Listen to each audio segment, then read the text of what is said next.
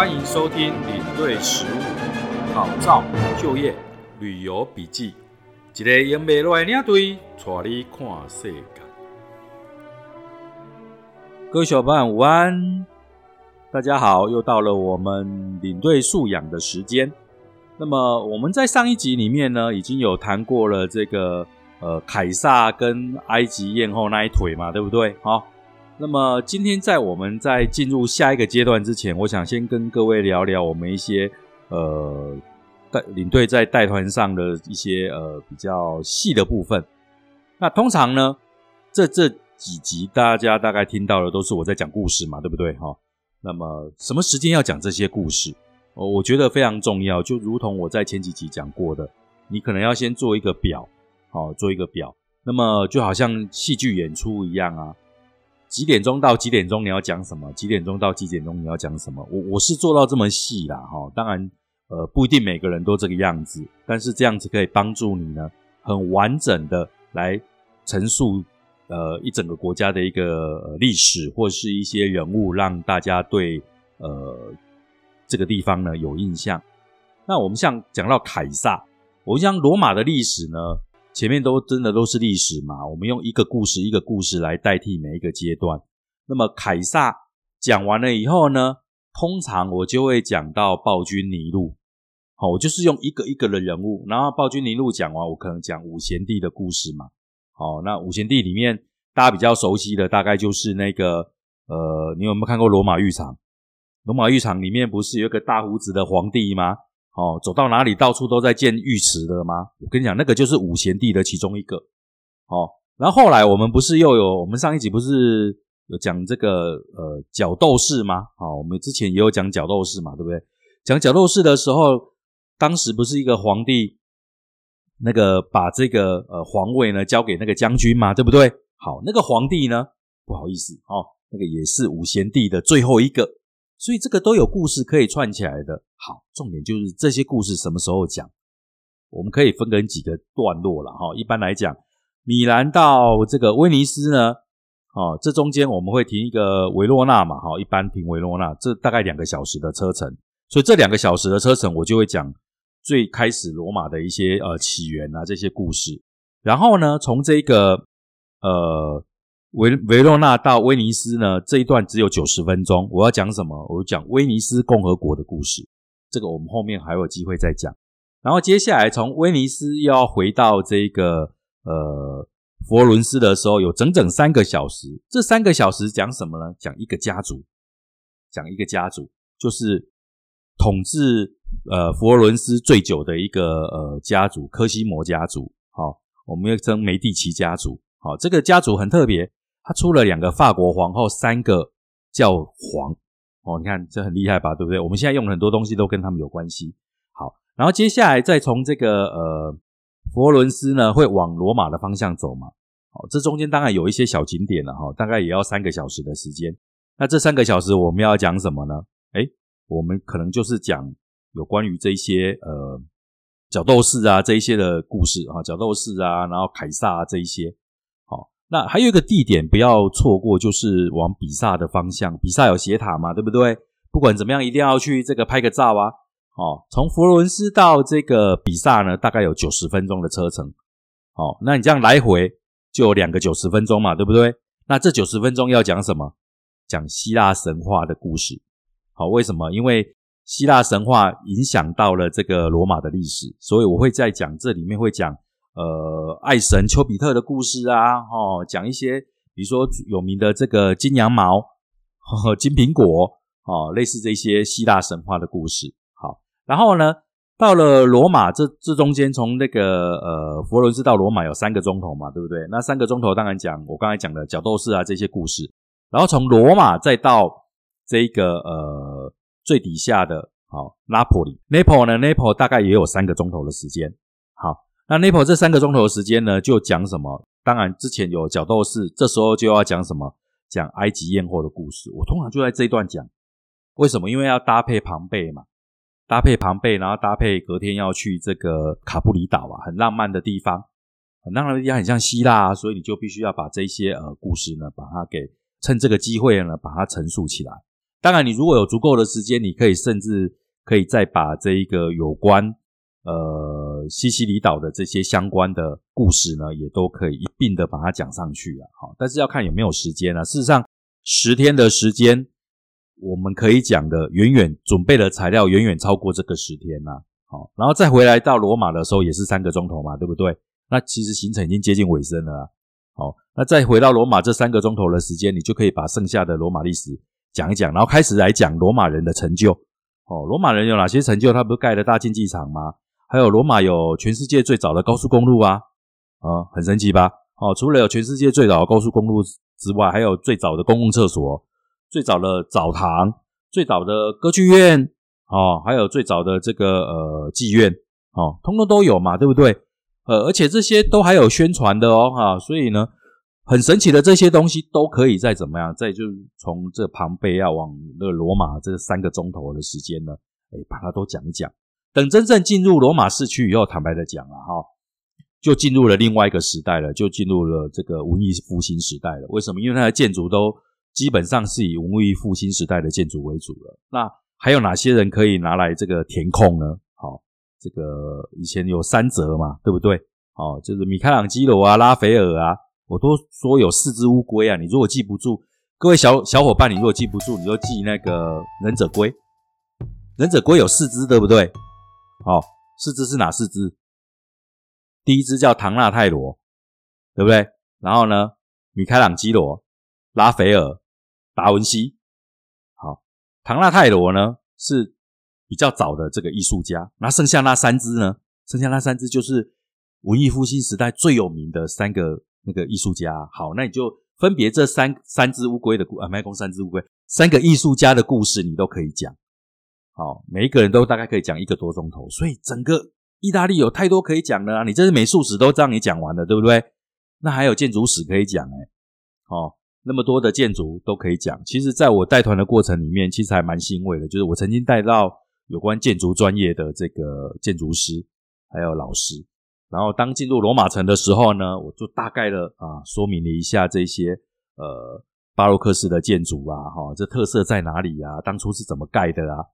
后来他们发现说，哎，这小子讲的还还不错哈，还预约了这个下次要到别的地方去看这个呃建筑建筑物。哎，可是如果我不想要讲那么多怎么办？如果很懒。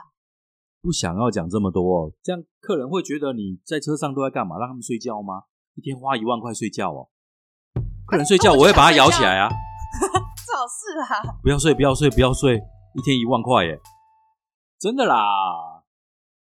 可是我就很讨厌听到人家那个以前那个救国团大哥哥们啊，一直在车上一直讲东西法。当然啦，你要看情况啊。比如说一般来讲，呃，吃完午餐，然后我们又开始这个车子又开始走了。大概客人会想要睡觉，你讲什么他们都会睡着，所以我通常上车之后呢，大概就讲个十分钟，然后就瞄眼角瞄一下大家，因为各位知道那个游览车是不可以站起来的嘛，对不对？哦，不能站起来，你整个坐在前面。台湾的都会站起来。那个其实是违法的，我曾经站起来被罚过钱，两千五百块来。可是他怎么会抓得到？因为刚好过收费站，就被拦下来了，然后就罚了我两千五。我可能是中华民国有史以来第一个被罚的领队。就所以，在我国外我基本上也不敢站起来，因为罚的更重。那么客人如果不想听，其实我们就是十分钟讲完了，好让大家休息一下，然后跟客人讲，那跟司机交代说：“哎，我一个小时以后我就要先休息，好停个休息站。那停完休息站，大家上完洗手间、洗完脸之后再上来，精神就会很好。这时候就要开始讲。啊，他好累哦。不是你如果讲的好有趣的话，其实你自己会乐在其中啊。就曾经我。不断的讲，不断的讲，就趴在前面，那样不断的讲，不断的讲，然后客人一一路这样自言自语，然后客人还特地跑到前面来看我干什么？看我有没有拿平板或是拿书在这边念，不然怎么可以这么顺呢？从头到尾都不打结。事实上，我蛮引咎于那种感觉。可是你这样让我很不想去参加那个七月的受训我觉得很烦。为什么呢？没有，因为我很讨厌跟人类讲话，所以我才当你的内勤。哦，讨厌跟人类讲话。你就把后面都当西瓜啊！我小时候第一次演讲的时候，就是小学一年级，然后去演讲，然后我妈我看到底下很多人，我都好紧张哦。我妈说就跟我说：“你只要把底下都当西瓜就好了啊！”都是有长头发的西瓜啊。哦，这样子哦，好，所以我一上去就都不看着他们，我都看着教室的远方开始演讲，就是底下都是西瓜，就十几二十年来都是这样。我还记得第一次演讲就拿到第一名啊，因为只有两个参赛者，好废哦，真的蛮废的哈。从此就开始了演讲的这条路。所以我喜欢不断的讲，不断的讲。我喜欢传授知识。其实我应该去当老师的了。难怪你在我们公司都一直讲，一直讲。真的，真的，真的，这还有时候还觉得蛮烦的。就是我这个年纪的人，对对对对对对。但是抱怨没有办法，我还是想讲。因为觉得当我们的老板很辛苦，因为你的员工都一直嘲笑，一直抱怨。对啊，做好吐槽哎。然后我觉得如果去教书还好一点，之前还去别的地方的老板就不会那么的辛苦。不会啊，其实这样子表示你们比较有活力嘛，哈。如果今天是讲冷笑话的时候，我们就会不想理你翻白眼。呃，对啊，对啊，其实对我来讲，还幼小的心灵来讲，还蛮伤害的。你几岁啊？就是四字头这样子，哎，还没有到五啊，哈，这样子，快了，快了，快了，快了。嗯，哎，那你几岁开始当领袖？我就会忘记。我几岁开始？我大概十八岁的时候开始就在救国团服务了。就寒暑假的时候参加这个呃救国团的梯队，带领救国团的梯队，我印象还蛮深刻。那时候才三年级吧，哦，那时候是专科三年级。对对对对，哦，那时候钱很少啊，那时候一天才一百五十块台币耶。然后我粮我饮料又喝得多，所以我基本上钱都拿不回来，我自己还要贴钱。为什么？因为你知道这个服务队里面哦，我我们都是我们那时候在南部的某某大专院校嘛，对不对哈？我们都是男生比较多，那我们队员都男生。那我们我们一般在接这个救国团的梯队的时候，我们都会找女校来合作。好，那当然是找什么护专啊来合作。那他们都是美女嘛，对不对？所以我们的开销就会大一点。要扯淡要胡乱都没有关系，但是你还是必须要有历史的事实去做根据。我我们在上面讲，当然不是上历史课了哈，但是。野史的部分还是要有一点点东西，为什么？因为我曾经带到历史系的教授，我我讲完之后，他当然对我还蛮客气的，他就拉休息的时间，他就把我拉到旁边去抽个烟吗？他他他抽烟，我又不抽烟，对不对？就拉到旁边去，大概跟我聊了一下，刚刚讲的有几个地方呢，用词呢要谨慎一点，怎么样怎么样的？我听到哦，哪一段啊？那个罗马的历史啊。刚开始那个两个孪生兄弟那那一段呢，我我们不是在希腊的故事里面有那个木马屠城记吗？哦，就是海伦嘛，美美丽的海伦哈，那个王子为了海伦，然后对，那其实，在历史上他们认为啦，就是罗马人的祖先其实是从那边来的，真的？哦？对对，它是有一连串的，所以我那时候讲就也也刚年轻嘛，哦，就从那个那个那一段开始讲。哦，你看那个历史看瓦固，对他开始讲，然后当然就中间会有比较多的这个没有考证过的了哈。我在这边要跟各位小伙伴讲，就是我们今天讲这些故事，我并不是看了一本书我就讲了这么多。哦，光是罗马的书，就是有关意大利的书、相关的书、艺术啊这些，我整整整一个书柜，就一个国家。对，所以我讲很多事情是，我会看了很多的书之后，然后挑出里面比较重要的，把它。做成故事这样子来来说明啊，这样你比较容易听得进去啦。否则我讲的太严严肃的话，你也会觉得很无聊。当然，我这个我这个人也还蛮自恋的，我喜欢拿着麦克风，然后就一个人一直讲，一直讲，一直讲，然后以以这个麦克风都呃不能场，然后从头讲到尾为荣。所以有没有很像去以色列的时候，然后你刚好带到的那个神父是？带到的那个牧师就会很尴尬，因为你讲什么故事都搞不好都是错的啊。对，所以我到以色列我就不讲了啊。最好都让牧师自己讲，就让牧师讲就好了啊。而且我会适时的提问题。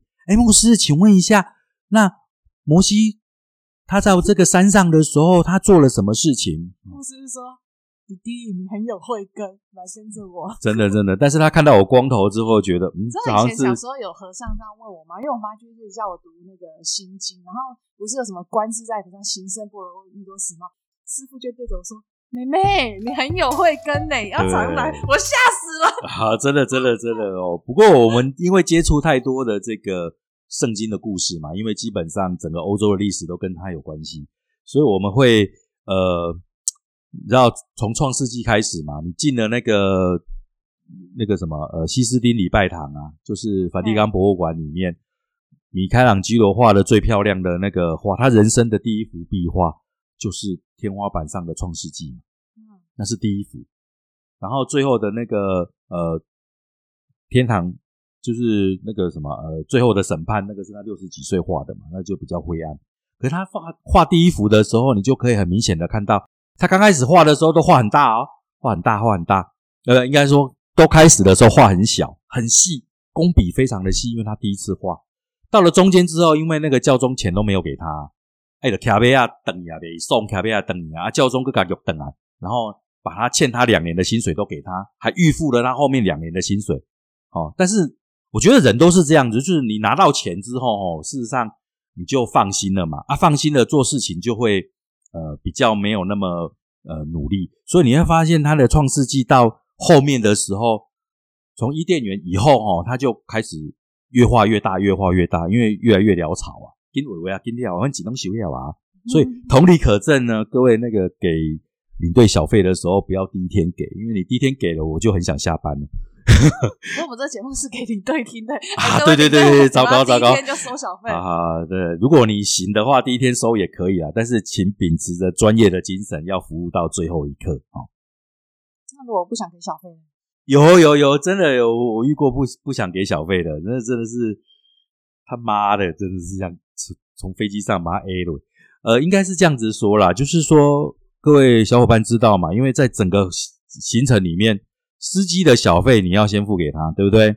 好，你每次用餐可能或多或少在桌子上要要留个小费啊，对不对？我比方说那个塞纳河的那个船，那你不想跟客人一起坐嘛？你总要塞个小费给这个那个服务员，他服务生，他才会帮你安排一张小桌嘛，对不对？这个都是人之常情。可你这些都付了很多，这些都要付出去之后，行李小费你也都付了，到最后一天你，你你必须要把小费收回来啊，否则你怎么赚钱？你出来就是要赚钱的，不是吗？对不对？那领队真的有必要呃了解这么多吗？当然啦、客人花了这么多钱来到这个地方，不就要体验异国的这些历史地理知识啊，对不对？那你如果不了解这些的话，你怎么把这些东西融会贯通之后呢？让客人去体会，体会了之后才会有感动啊！我们出来玩不就是要感动吗？好、可能因为在喝这个咖啡的时候，每天都在喝卡布奇诺，卡布奇诺，对不对？只知道卡布奇诺，但是你不晓得它怎么来的。来到意大利之后，哎呀，听领队讲完这个卡布奇诺的故事之后，你再喝卡布奇诺的时候，你就会露出微笑啊，原来是这个样子哦，那喝这个是值得的。人生不就是这样子吗？读万卷书不如行万里路。各位，读万卷书的工作就让领队来做吧。你只要做一件事，什么事呢？行万里路。所以其实我们的节目很棒，就是你可以免费的得到这些资讯，然后都不用自己读书了。呃，的确，的确，你如果要认真的讲，也的确是这样。因为我念了那么多书呢，就可以在这边呢，一一的让各位来了解。那当然，你自己要用，要又稍微用功一下啦，否则你以为这个钱这么好赚吗？以为年薪几百万这么容易吗？当然，这也是我做这个节目的初衷啊，对不对？我花了那么多的心血，就是希望能够培养一些新的一个心血进入在这个行业里面。哦，那当然有一点点私心呐、所谓的私心就是将来我公司需要人的时候，我就可以找来这些忠实的这些呃听众朋友们，对不对？好、那这样的培训最快嘛，私信我们 Uncle No Hair，等我们赚钱的时候啊，对对。对对，等我们这个疫情结束的时候，我们就会大举的来招募这些呃欧洲线的领队。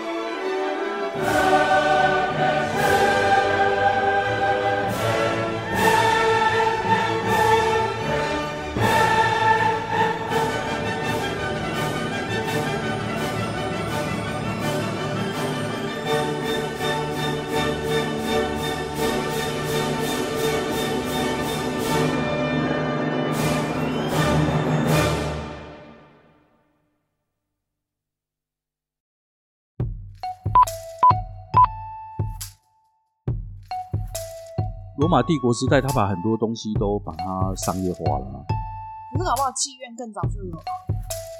因为是人类最早的那个啊，最早的，就是以前没有把它收拢成一个红灯区，一个专门的那个店里面啊，以前都是卡比亚呀，哎呀，而且它上面还有像麦当劳一样的各种姿势，你可以选。哦，最好是啦，真的啦，你选女生选完以后，然后它有各种姿势，从后面从前面，那你就指着一个，是专业的传教士，对对对，你指指着，然后他就 他就带你去，然后就做这样，对啊，菜单外啊因为因为语言没有办法通啊，哦，因为罗马帝国太大了，对，因为有太多的商人了。那，你为什么不要直接做就好，还要跟他点姿势？